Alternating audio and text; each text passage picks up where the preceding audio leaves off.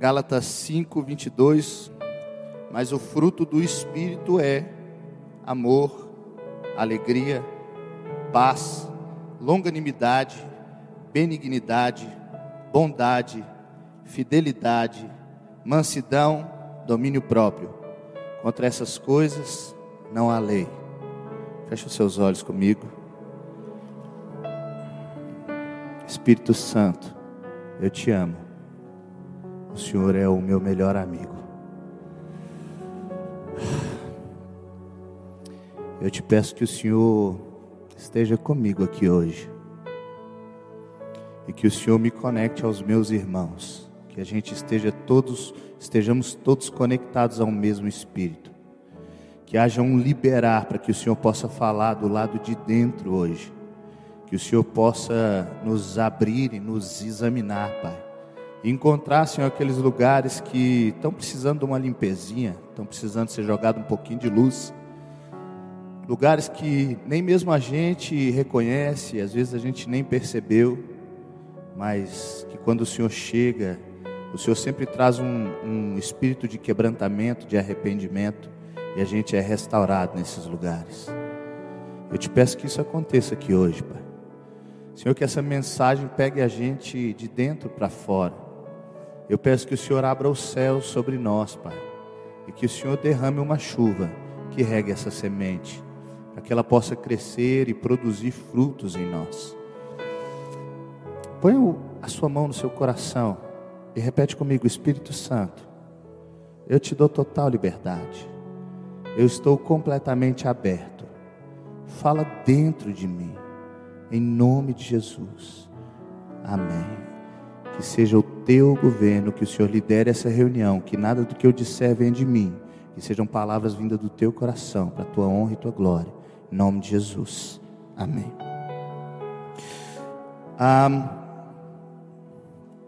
há algum tempo atrás eu fui em uma conferência, né? Eu já falei sobre isso aqui, inclusive essa experiência eu já contei, mas eu tive numa conferência que se chama Ramar é, Escola de Profetas, e lá os caras são muito doidos. E Judá Bertelli com aquela turma, né? E lá a gente viveu experiências muito legais. E são experiências que ah, quebram paradigmas, né?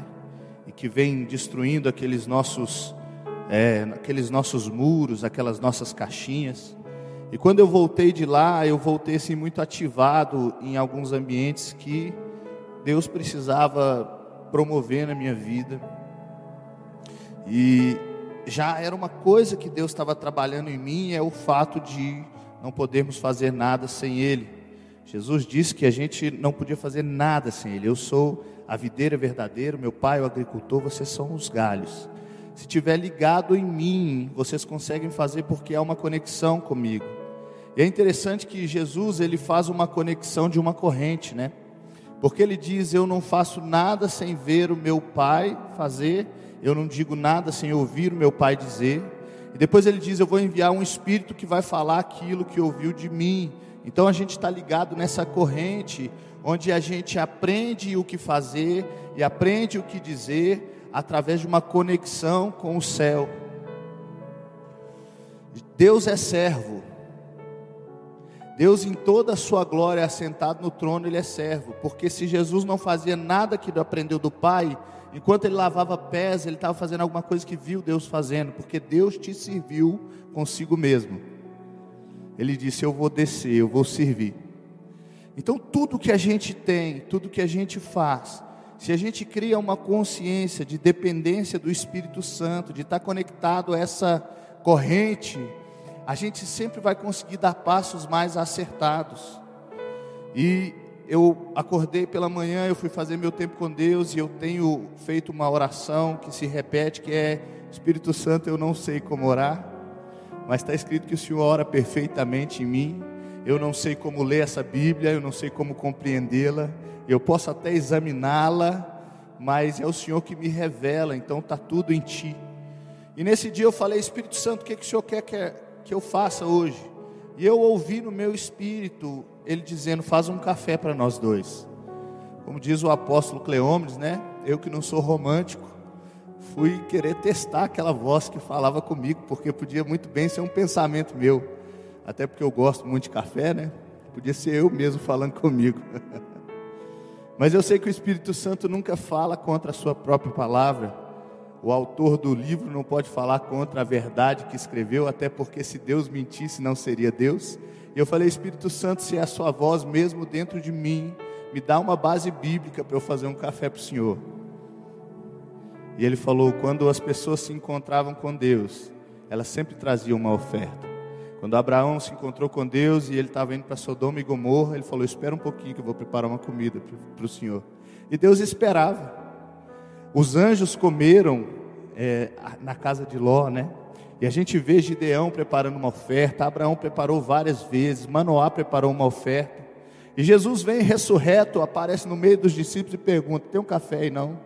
Tem um negocinho para a gente comer. E eu falei: Uau! Com base bíblica, nós vamos tomar um café. E aí eu fiz lá o cafezinho, pus duas xícaras, uma para ele, uma para mim, assentei, pus uma cadeira de frente ali a gente teve um tempo muito gostoso. O problema é que eu gosto muito de café, então eu já acordava e já ia preparando o café, né? Meu e do Espírito Santo. E um dia eu estava na frente do fogão, com o café já sendo preparado, e ele falou comigo: Quem te disse que eu quero café hoje? Eu falei: Ninguém. eu assumi. Eu falei: O que, que o senhor quer hoje? Ele falou: Hoje eu quero comer uma fruta. Ô irmão, talvez pareça muita loucura para você, mas tem misericórdia de mim, paciência comigo. Eu falei, o que, que o senhor quer? Eu olhei para a fruteira, tinha banana, tinha mexerica, laranja, maçã. Ele falou, eu quero uma maçã. Eu peguei aquela maçã e quando eu peguei a maçã, ele falou comigo: pega uma faca, assenta à mesa e eu vou te ensinar. E a gente tinha um culto que ia acontecer à noite, que era o culto da semente. E naquela mesa, com uma faca e uma maçã e o Espírito Santo, ele me deu toda a palavra para ministrar à noite. À noite eu tive que levar a maçã para a igreja para conseguir ministrar, porque sem a maçã não ia, não ia rolar muito. E o que eu aprendi com isso é que muitas vezes aquilo que nos libertou pode se tornar o chaveiro ou o carcereiro da nossa próxima prisão. Porque um dia o povo estava no deserto e eles estavam sendo picados por cobra, e Deus falou: faz uma cobra de bronze, coloca lá, quem olhar para ela não vai morrer. Mas aquela cobra se tornou um Deus. A religião, ou, na verdade não a religião, mas a religiosidade não é alguma coisa que nós recebemos externamente, é algo que nós implantamos internamente. Deus chega no Éden e pergunta: Você comeu do fruto que eu falei para você não comer? Você colocou para dentro de si aquilo que deveria ter ficado do lado de fora o tempo inteiro conhecimento do bem e do mal, e agora você vai ficar definindo o que é certo e o que é errado. E quando a gente começa a pastorear ou a liderar, a pergunta que a gente mais ouve é: Pastor, é pecado? Eu posso fazer isso, eu posso fazer aquilo? Porque a gente está esperando que por um livro de regras, por alguma coisa que nos dê uma direção, a gente se encaixe, a gente se modele a uma forma de ser cristão.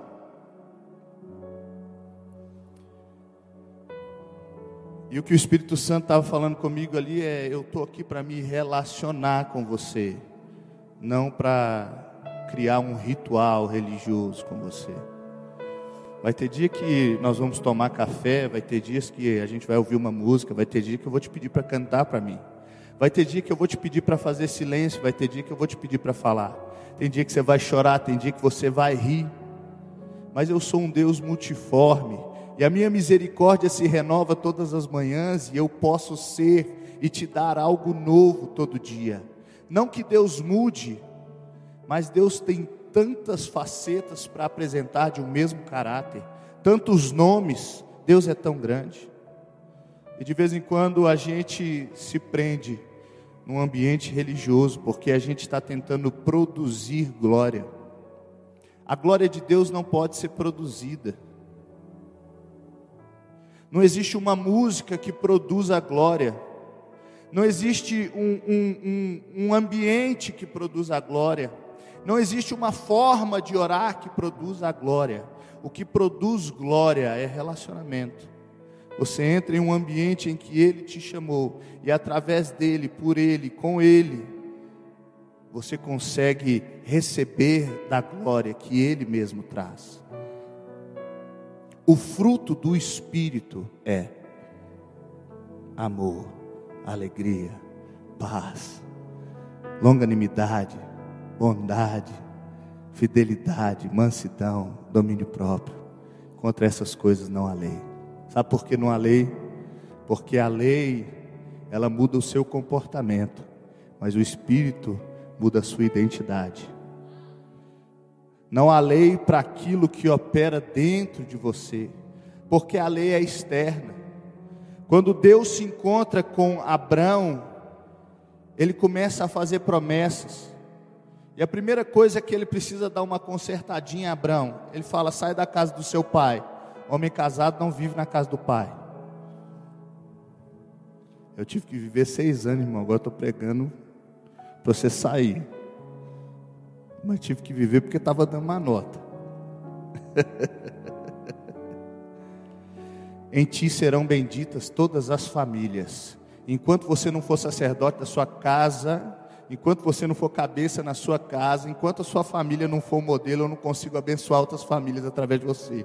Sai daí. Seu pai estava andando para Canaã, parou em Arã e morreu lá. Você não vai parar, continua. Sai da sua casa. E ali ele começa a fazer promessas para Abraão e ele faz uma aliança com Abraão. Então ele começa a dar os termos da aliança: eu vou te abençoar, você vai ser um pai de multidões, eu vou te dar terras, as famílias vão ser benditas através de você. Quanto a você, guarde essa aliança. No, na aliança de Deus com Abraão, Deus tinha feito várias promessas, e a parte de Abraão era só guardar a aliança, era só se manter fiel ao que Deus tinha dito. E um dia Sara teve a grande ideia de dar uma ajuda para Deus.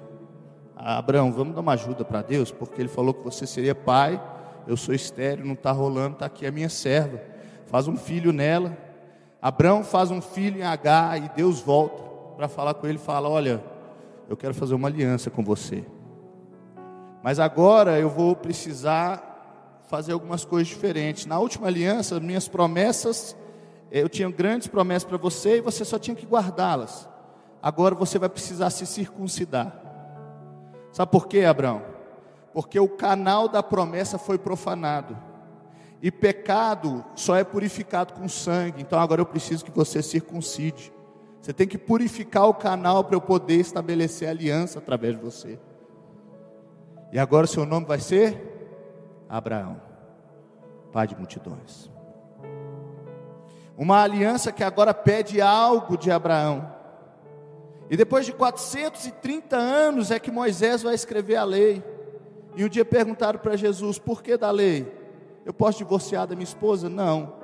O que Deus uniu é uma só carne, não dá para separar. Então por que Moisés deixou? Por causa da dureza do seu coração.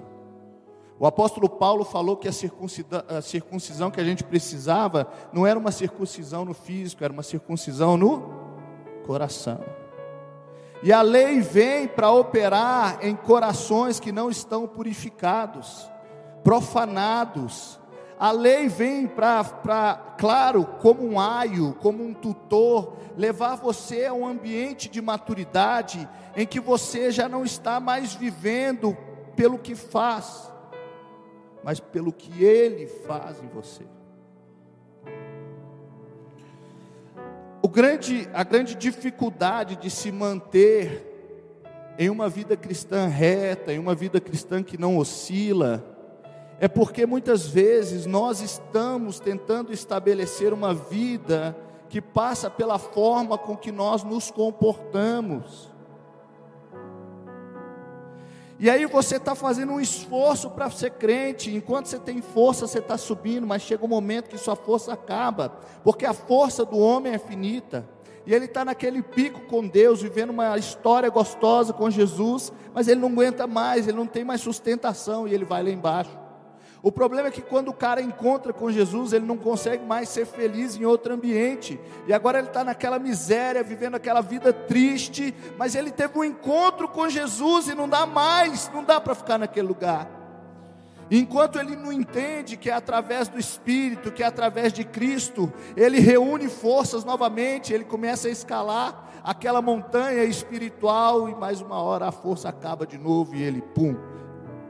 E é por isso que muitas vezes a nossa vida espiritual está uma montanha russa, porque a gente ainda não compreendeu que tudo está nele e é por ele.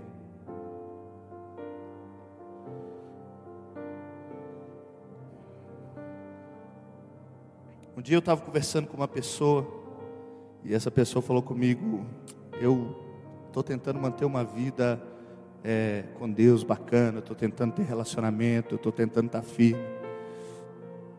E eu sei o que devo fazer, mas eu não consigo. E o Espírito Santo falou comigo na hora, falou: esse é o problema. O problema é que às vezes a gente sabe o que fazer. Você precisa desaprender. Você precisa voltar a um ambiente em que você não sabe mais, em que você é totalmente dependente, em que não há mais conhecimento. Olha, a gente recebeu uma mentalidade greco-romana, filosófica, aquela mentalidade que quer ganhar o argumento e ganhar a discussão.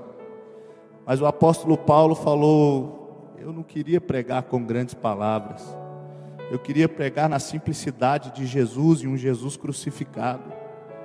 Sabe que às vezes na nossa fraqueza existe uma verdade mais poderosa do que em todo conhecimento e inteligência que você tem. Sabia que é melhor você entrar no seu quarto e às vezes só gemer na presença do Espírito do que fazer grandes orações com palavras rebuscadas e aquilo não querer dizer nada, porque o Espírito de Deus ele fala em nós através de gemidos inexprimíveis. Ele quer sair desse ambiente em que a gente está discernindo, entendendo, compreendendo, e a gente está fazendo contas matemáticas para saber como agradar a Deus, quantas horas eu tenho que orar, quanta Bíblia eu tenho que ler, e Ele está falando, meu filho, eu sei a resposta dessa pergunta. Por que você não pergunta para mim?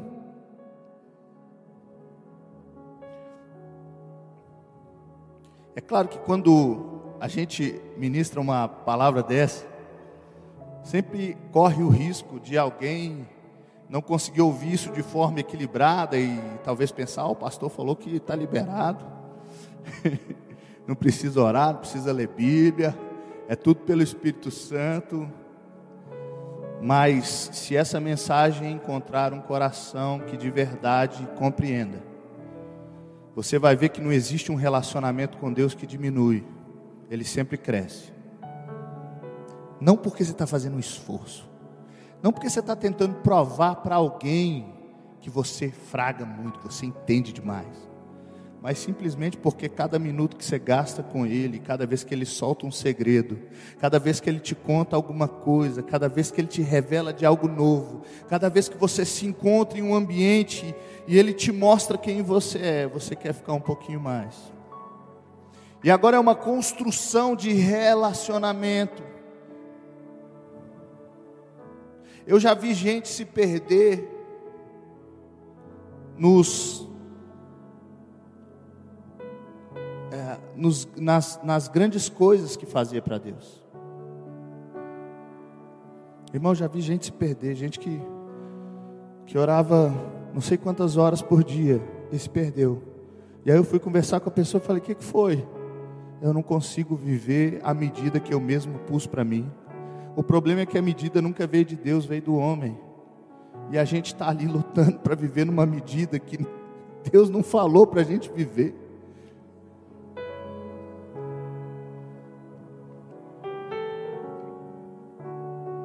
E eles perguntaram para Jesus: Que faremos para realizar as obras de Deus? Jesus respondeu: A obra de Deus é essa, que vocês creiam naquele que ele enviou.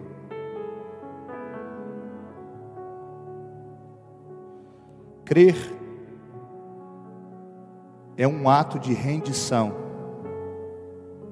porque fé é crer naquilo que não se vê. Então, quando você decide ter fé, ou quando você tem fé, ou quando você recebe fé, você decidiu acreditar em alguma coisa que não tem prova, você não tem evidência. Você precisa se render a uma verdade que, olhando no natural, parece ser mentira. É por isso que quando você vai orar para alguém, às vezes a cura não acontece, mas você precisa continuar acreditando, porque a fé é quando você não vê. Quando você vê, não precisa mais de fé. Agora eles perguntaram para Jesus por que, que nós tentamos expulsar é, é, o demônio dessa criança, ele não saiu. Ele falou por causa da pequenez da sua fé. Se vocês tivessem a fé como, e nesse texto de Mateus não está escrito do tamanho, está escrito como, como um grão de mostarda, vocês diriam esse monte, se arranca daqui, lança ali, e ele iria. Sabe por quê? Porque fé é colocada em um ambiente de morte. O grão de mostarda, ou qualquer grão, segundo a Bíblia, se não morrer, fica só. A fé a gente precisa estar o tempo inteiro semeando e se rendendo. Então você ora para o primeiro e ele não é curado, você continua semeando, e você ora para o segundo, e para o terceiro, e você ora para quantos precisar.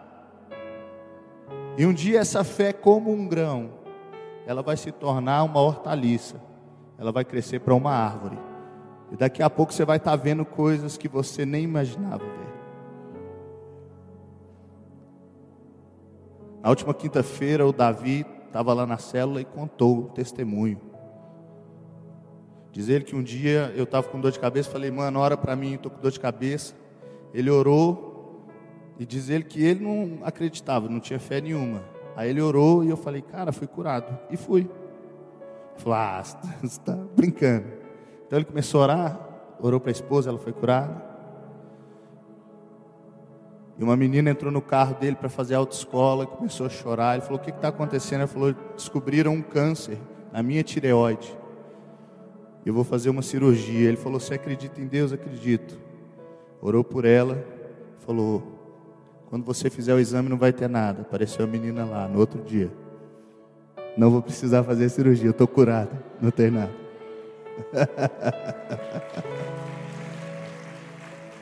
Semeie, se renda. A palavra de Deus é verdade. A palavra de Deus te diz que você é forte. A palavra de Deus diz que você é mais que vencedor. A palavra de Deus diz que você é filho. A palavra de Deus te entrega toda a autoridade. Agora você precisa erguer os braços para cima e dizer: Senhor, eu me rendo.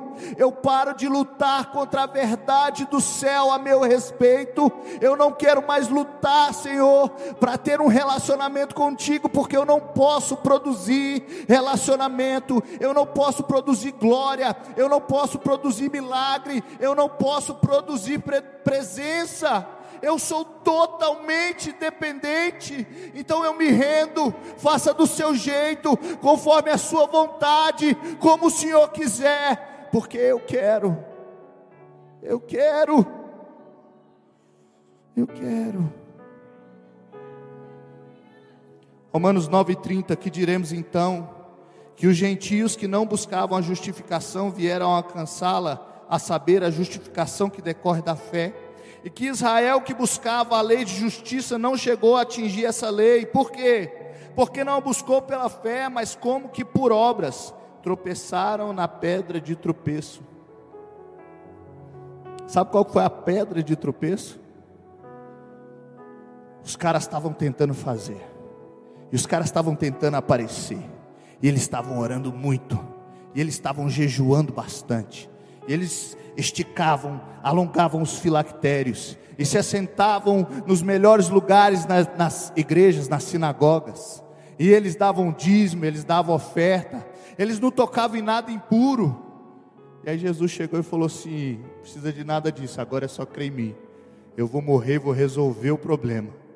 E eles não conseguiram entender que Deus tinha uma solução para o problema deles, que não passava por si mesmo, uma mentalidade humanista, pensando que Deus está precisando do homem. Outro dia eu estava orando, o Espírito Santo falou comigo: Ei, bonitão, você está pastoreando há quantos anos?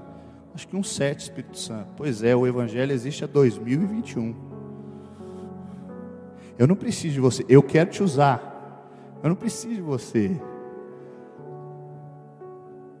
Eu só quero te usar. Irmão, Deus quer te usar. Deus tinha gente melhor para usar do que eu, do que você, mas Ele quer usar você, porque Ele pega a loucura para confundir a sabedoria, e de vez em quando a gente está cheio de sabedoria demais, e essa, essa, essa sabedoria humana não te deixa enlouquecer. Você já parou para pensar no que você crê? Que Deus do universo, que não cabe dentro da própria criação, se diminuiu na forma de um homem e entrou num ventre de uma virgem, nasceu, viveu sem pecar, sem errar, foi tentado em tudo. Sabe toda a tentação que você passa? Ele passou toda, todas, todas elas ele passou. E a gente crê que ele sem nenhum pecado, que ele foi morto por causa disso, por ser santo curou as pessoas, fez cegos que nunca viram enxergar, coxos andarem, fez morto ressuscitar, morreu numa cruz, e depois de três dias apareceu aí de novo, atravessando parede. Foi embora numa nuvem, voltará numa nuvem. É isso que você crê. Então você é muito doido, irmão. Irmão, você é muito doido. Você precisa deixar de ser normal, você precisa ficar mais doido. Porque lá no céu tem um anjo esquisito demais, ele tem quatro cabeças, irmão. Essa adoração que a gente faz aqui, ela é muito careta para a adoração do céu. Lá tem um anjo que ele tem uma cabeça de leão, de águia, de boi e de homem. E ele fica falando santo, santo, santo. E aí quando ele fala santo, tem é, 24 anciãos que se ajoelham, tiram a coroa, entregam na presença de Deus eternamente. Você precisa ser menos normal. Você precisa enlouquecer em Deus. Coríntios 1, 21, visto que na sabedoria de Deus o mundo não conheceu por sua própria sabedoria, Deus achou por bem salvar os que creem por meio da loucura da pregação. Porque os judeus pedem sinais e os gregos buscam sabedoria, mas nós pregamos o Cristo crucificado, escândalo para os judeus, loucura para os gentios. Mas para os que foram chamados, tanto judeus como gregos, Cristo é o poder de Deus e a sabedoria de Deus, porque a loucura de Deus é mais sábia do que a sabedoria humana, e a fraqueza de Deus é mais forte do que a força humana. Se Deus vier te entregar da fraqueza dele, você se tornou mais forte do que você nunca poderia ser na sua força. Se você entrar no seu quarto e disser ao Espírito Santo: Me dá o que o Senhor tiver de mais fraco, o que ele te entregar de mais fraco dele, será muito superior a qualquer força que você possa ter estabelecido em si mesmo.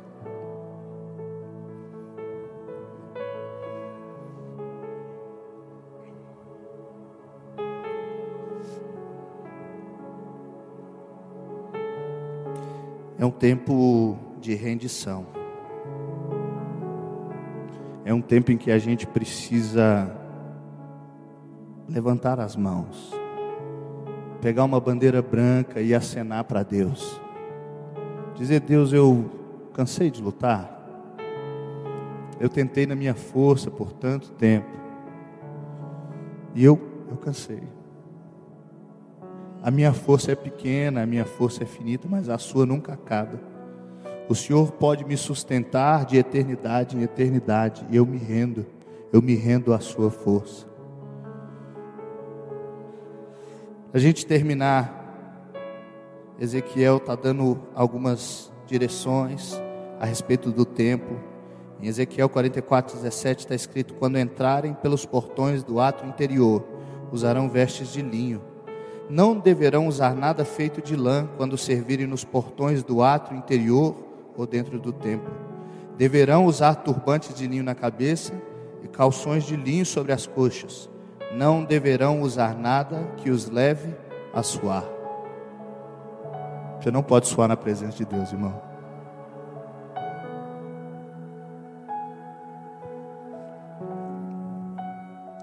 Na presença de Deus, o que se eleva é uma roupa de linho fino. E o linho fino são os atos de justiça do santo. Você precisa entrar na presença de Deus vestido de justiça. Cristo é a sua justiça. E quando a gente conseguir compreender, e eu estou te falando isso porque Deus está me ensinando, e cada dia eu quero crescer nessa compreensão. Cada vez que a gente compreender mais a nossa necessidade dEle, mais supridos dEle seremos, porque Deus vai nos atender naquilo que reconhecemos. Deus é um gentleman, Ele não vai chutar a porta. Você precisa deixar que Ele entre, e Ele vai te abrindo o conhecimento, Ele vai te mostrando coisas que você não vê, pecados que estão escondidos. Irmão, se o diabo aparecer aqui com rabo e chifre, a gente sabe que é o diabo. Você acha que ele vai vir com essa aparência? Porque o pecado que está dentro de nós, ele fica mudando de aparência para voltar. Orgulho, desobediência, arrogância, rebeldia, mentira. E vem, vem transformado, um pouco mais brando, um pouco diferente. Mas quando você entra na presença dele fala: Deus, eu estou aqui para fazer o que o Senhor quiser, e para o Senhor me falar o que o Senhor quiser, para o Senhor me revelar o que o Senhor quiser, me mostra.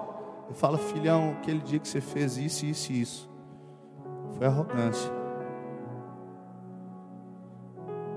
Isso que você falou foi uma mentira. E ali você vai ganhando um ambiente de libertação, de relacionamento. Sabe, irmão, eu tenho dito uma coisa por brincadeira, mas tem um fundo de verdade. Eu me sinto o preferido dele.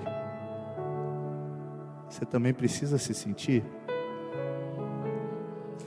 Porque João se sentia, ele falou: Eu sou o amado. Mas só no texto dele está escrito isso. Lucas não achava, Mateus não achava, Marcos não achava. Só João que achava que era o amado.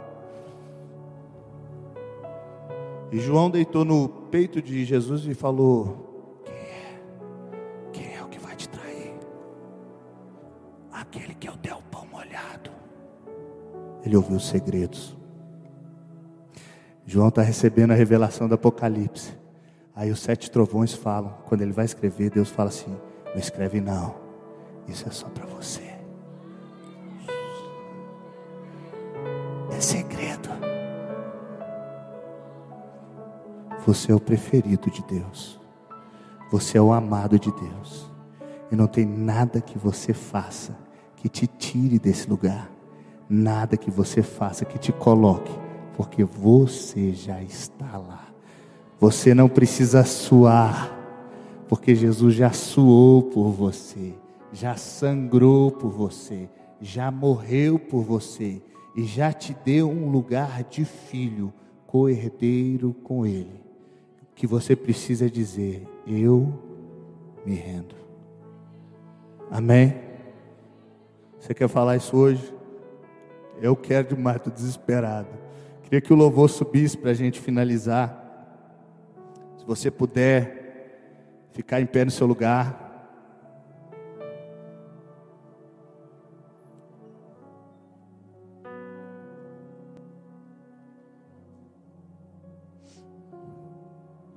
Feche os seus olhos. Feche os seus olhos agora, antes de você fazer qualquer coisa. E pergunte ao Espírito Santo: O que o Senhor quer que eu faça? Faz o que Ele te mandar. Ele vai falar no seu espírito, Ele vai falar dentro de você. Talvez ele vai te pedir silêncio, porque tem uma coisa que ele está tentando te falar há tanto tempo, mas ele ainda não conseguiu ouvir o seu silêncio para te falar. Jesus disse que só falava o que ouvia, só pode falar quem sabe ouvir. Talvez ele vai te pedir silêncio. Talvez Ele vai te pedir para que você fale coisas que você nunca falou, que você nunca pôs para fora, coisas que está guardada aí dentro, que nunca você conseguiu verbalizar. O que Ele vai te pedir? Talvez Ele vai pedir para você aumentar a sua intimidade com Ele. Quem sabe Ele vai pedir para você diminuir. Quem sabe Ele vai dizer: você está tentando a sua força. Vamos fazer esse relacionamento crescer através da minha força. Comece a fazer essa pergunta para o Espírito Santo. Talvez ele vai te falar aquela pessoa que você vai ter que ir lá e pedir perdão, ou que você vai ter que perdoar.